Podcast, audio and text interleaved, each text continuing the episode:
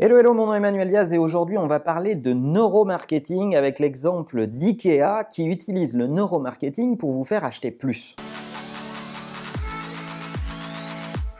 En cette période de Noël, tous les retailers sont obsédés à l'idée de vous faire acheter plus dans leur magasin et cet exemple euh, de IKEA qui utilise des fonctionnalités, enfin des principes de neuromarketing pour vous faire acheter plus m'apparaît vachement intéressant et on va en parler aujourd'hui. Vous connaissez certainement les fonctionnalités d'AB testing sur le web, comment utiliser ces fonctionnalités-là dans la vraie vie, dans vos vrais magasins pour faire en sorte que vos clients soient mieux engagés, c'est toute la question et c'est précisément ce que fait IKEA très bien en utilisant des préceptes de neuromarketing. Le neuromarketing, c'est comment envoyer des signaux à notre cerveau qui instinctivement va réagir grâce à ces signaux de façon presque automatique, de façon guidée vers telle ou telle action. Alors le sujet IKEA, il est immense, mais j'ai pris les cinq points majeurs que utilise IKEA dans son neuromarketing. Le premier, c'est les enfants. Les enfants, ça fait acheter moins. Pourquoi? Parce que lorsque vous faites vos courses euh, avec vos enfants, bah,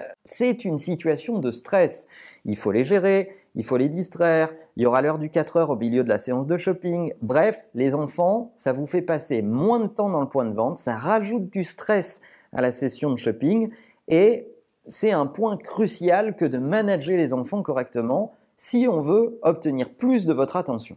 D'où le fait qu'IKEA a mis très tôt dans ses premiers concepts magasins des zones pour les enfants, des zones où ils sont euh, euh, gardés, des zones de distraction, etc. pour que vous puissiez vous délester de votre marmaille pendant quelques heures au moins. Deuxième levier de neuromarketing, la notion de temps. C'est d'ailleurs quelque chose qui est aussi utilisé par les casinos à Las Vegas.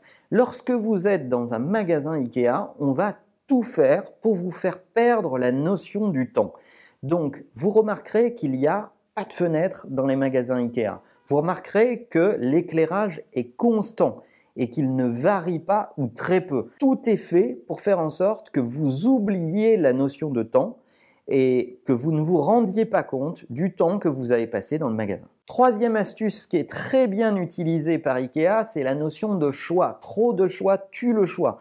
Il ne vous donne pas au début, à l'entrée du magasin, complètement par hasard, des blocs de papier et des crayons. Vous vous souvenez tous, quand vous rentrez dans un magasin Ikea, de ces petits crayons à papier et de ces blocs. Et eh bien en fait, ça c'est fait pour vous permettre de vous organiser dès le début de la session, dès l'entrée en magasin, et que vous notiez bien ce pourquoi vous êtes venu, les passages indispensables. Vous allez me dire, ça va peut-être limiter le fait que je sois euh, disponible pour regarder d'autres produits qui ne sont pas dans ma liste. En fait, pas du tout, c'est tout le contraire. Votre liste, c'est l'élément mémoriel qui va vous faire dire et qui va vous sécuriser pour vous dire je n'ai rien oublié. Donc ça vous rend totalement disponible pour flâner et regarder tout un tas d'autres produits que vous n'aviez pas mis dans votre liste justement. Quatrième levier qu'ils utilisent régulièrement presque dans toutes les mises en scène, c'est le nice to have et le must have ils vont mélanger des grosses pièces indispensables avec des petits accessoires totalement euh, futiles, voire de déco.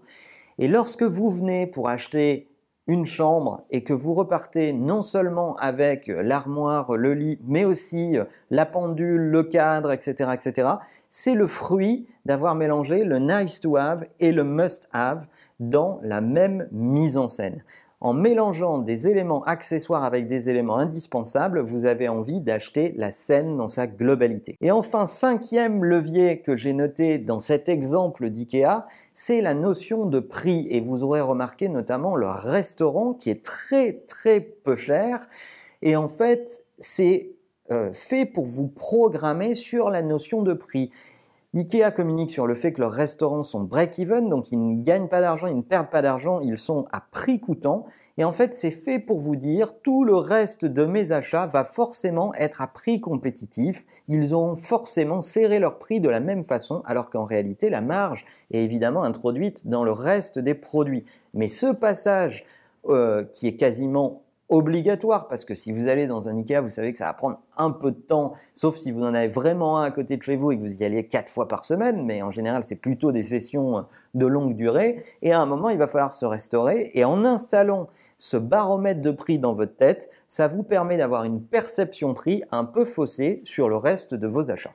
Voilà les cinq leviers que IKEA utilise dans la façon de concevoir son retail. C'est également relié à des techniques d'AB testing sur leur site web où ils utilisent des leviers à peu près identiques et c'est d'ailleurs intéressant de voir comment ils les réinterprètent dans la sphère digitale, mais ça serait un tout autre sujet. Je serais curieux de savoir si Parmi les retailers qui regardent la chaîne, vous avez déjà utilisé des notions de neuromarketing et quel levier vous avez convoqué? Est-ce que vous aviez déjà, si vous êtes client d'IKEA, remarqué l'ensemble de ces petits détails qui changent le parcours et la perception qu'on peut avoir? En attendant, n'oubliez pas que la meilleure façon de marcher, c'est de vous abonner. À bientôt.